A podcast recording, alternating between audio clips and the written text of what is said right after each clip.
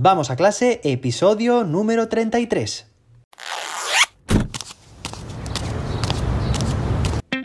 Soy José David, maestro, formador de docentes y creador de contenidos. En este podcast te cuento reflexiones, aprendizajes y recomendaciones mientras voy a clase para que tú también puedas mejorar la tuya. Hoy es miércoles, día 2 de marzo de 2022.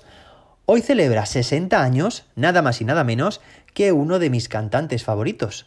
Él es Giovanni Bon Giovanni Jr., más conocido como John Bon Jovi. Así que desde aquí, muchas felicidades y que sigas cantando mucho más, que los 60 años no te detengan.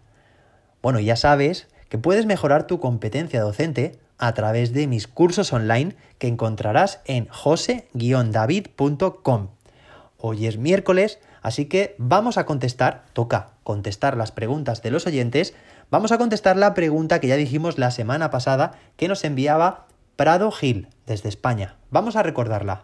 Decía, tengo un croma en casa y siempre había funcionado bien.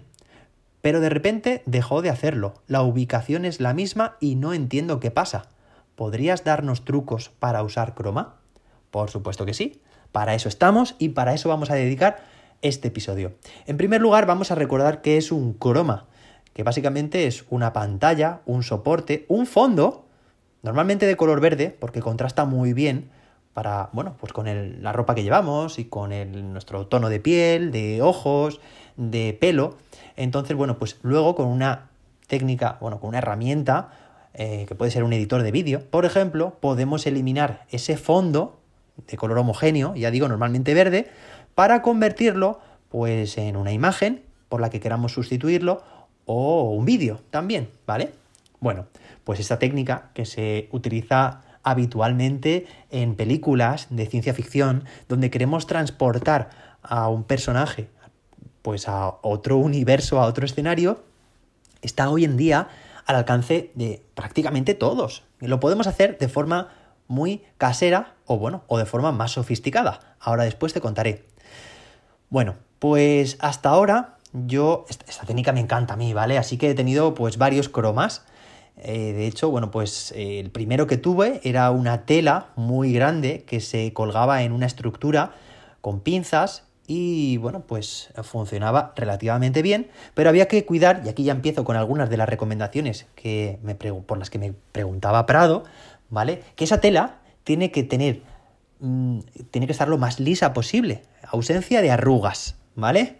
Entonces, como era una tela que colgaba y yo pues tensaba con una serie de pinzas, es importantísimo evitar cualquier tipo de pliegue, de ondulación o de arruga que pueda causar sombras, porque tenemos que intentar que el color sea lo más homogéneo posible, que si es de color verde, que todo sea del mismo tono, de la misma tonalidad de verde. Es decir, si se forma alguna ondulación o algún pliegue, pues eso va a dar lugar a que luego cuando grabemos el vídeo o tomemos la foto, pues dé lugar a una tonalidad más oscura en ciertos lados donde se proyectan las sombras. Así que importantísimo. A continuación tuve otro croma que, bueno, me cuesta un poco describir cómo es, ¿vale? Pero es una estructura que se podía plegar. ¿Sabéis estas, tiendas de campaña que muchas veces anuncian, ¿no? Eh, que lanzas así al aire y es como que se montan solas, ¿vale? O sea, que tienen un sistema que está plegado y que de repente, pues cuando dejas de ejercer presión sobre ella, ¡pum!, de forma espontánea se forman. Vale, pues era una estructura similar a esas funcionaba muy bien, porque además los pliegues, a diferencia de una tela colgada, bueno, pues esta estructura tenía mucha, con, mucha fuerza hacia el exterior, de manera que los pliegues se minimizaban, ¿vale? Te voy a dejar enlaces de estos tres cromas que he tenido hasta ahora en las notas de este episodio, para que si quieres les, eches un vistazo, ¿de acuerdo? Vamos por el segundo y esta, este sistema de, que, de montado rápido funcionaba muy bien, eh, prácticamente no había arrugas, y el fondo, pues era una superficie mm, un poco menor, cosa que me limitaba un poco, no es lo mismo la estructura del principio, que era tan grande, yo podía moverme con total libertad, que en este caso que era más reducido, pero bueno, pues opté por la tercera opción, básicamente, ¿por qué? Porque eh, me costaba mucho plegarlo. era muy fácil montarlo, porque se montaba solo, simplemente lanzándolo al aire, aunque era un poco peligroso si lo hacías en la habitación. Eh, pero bueno, montarlo me costaba, o sea, quiero decir, plegarlo me costaba muchísimo. Y pasé por, bueno, pues el tercero, el tercero de los cromas que tengo. Los tres los he comprado, pero también os voy a contar ahora cómo hacerlo de forma artesanal, ¿vale? Y en este caso, bueno, pues es de la marca El Gato, es completamente enrollable y es súper cómodo, práctico y resuelve todos los problemas que tenía en los cromas anteriores, ¿vale? Directamente tú pues lo empujas hacia arriba, se, se monta, queda completamente fijo, sin arrugas, de un color muy homogéneo y luego el plegado también es enrollable hacia abajo, muy rápido, sin esfuerzo, ¿de acuerdo? Bueno, os dejo los enlaces por si le queréis echar un vistazo. ¿Cómo se puede hacer de forma artesanal? Pues muy sencillo, a través, y esto lo hemos hecho en el cole, ¿eh? hubo una, profe, la profe de, inglés, que cogió un aula que tenemos así pequeña, un poco para, para esto, para usos así, un poco, pues, grabación de vídeos y demás. En una pizarra colocó folios A4, tamaño, tamaño, vamos, normal, ¿no? De, que estamos acostumbrados a utilizar, de color verde, verde intenso, y bueno, pues hizo un mosaico en la pizarra, es decir, poniendo folio con folio juntos unos con otros hasta que montó, bueno, pues una superficie relativamente grande para, para poder grabar con esta técnica del croma, ¿vale? Y nada, y pegado con blue tag, con este pegamento que muchas veces llamamos moco, ¿vale? que no es moco, evidentemente. Vale, bueno, pues de esa forma lo podemos hacer también de forma muy artesanal, es decir, lo podemos hacer en casa, desde con una sábana de color verde, si es que la tenemos, o con una tela, o con una toalla, pero claro, tiene que ser un color lo más, lo más intenso posible y, verde, verde, ¿vale? Bueno, pues de la otra forma sería con estas hojas que os he comentado, ¿vale? Pero en cualquier caso, siempre tenemos que intentar que no haya sombras, que, eh, que, no haya espacios tampoco de otro color, es decir, que sea una superficie lo más homogénea posible, lo más lisa y que no se proyecten sombras. Entonces, para las sombras es muy importante la iluminación.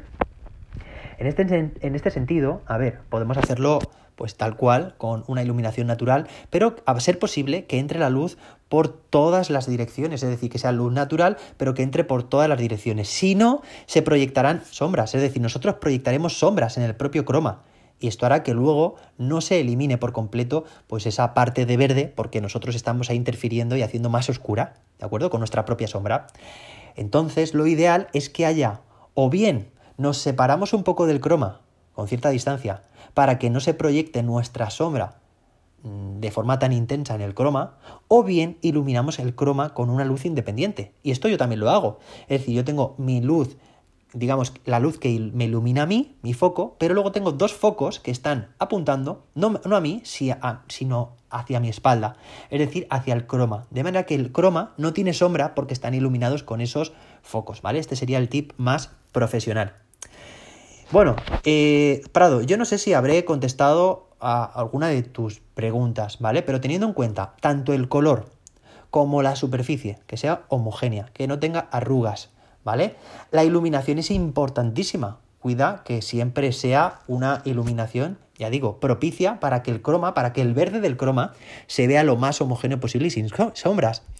Y luego también tenemos que tener en cuenta que si todos estos detalles eh, los has contemplado y los has, los has controlado, siempre funcionan igual, ten en cuenta también que puede ser o tema de la cámara, configuración de la cámara, es decir, que la cámara esté grabando, a ver, que tú cuando estés grabando veas que el verde se ve realmente verde y, que está bien enfocado el objeto. Eso también es importante, ¿vale? Pero luego también puede ser tema de, del programa de edición de vídeo, si algún parámetro hemos trastocado, ¿de acuerdo? Entonces, en este caso, bueno, pues es relativamente sencillo, es ver los ajustes y normalmente este tipo de software eh, ofrece una serie de parámetros para poder ajustar y cambiar y quitar más verde o menos verde o ajustarlo más al, contorno de la persona, etc.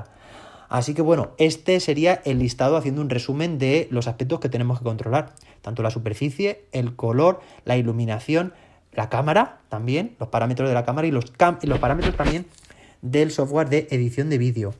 Hay muchas herramientas que podemos utilizar como iMovie, Final Cut, OBS, DaVinci Resolve y si os parece interesante pues puedo hablar de ella en algún otro episodio, incluso grabarlo en forma de vídeo. Espero que estos tips, no da tiempo a mucho más, hayan sido útiles, hayan aclarado este, este tema. Y oye, y os animo a que creéis vuestro propio croma. Nos escuchamos mañana jueves con más y mejor. Hasta mañana. Que la innovación te acompañe.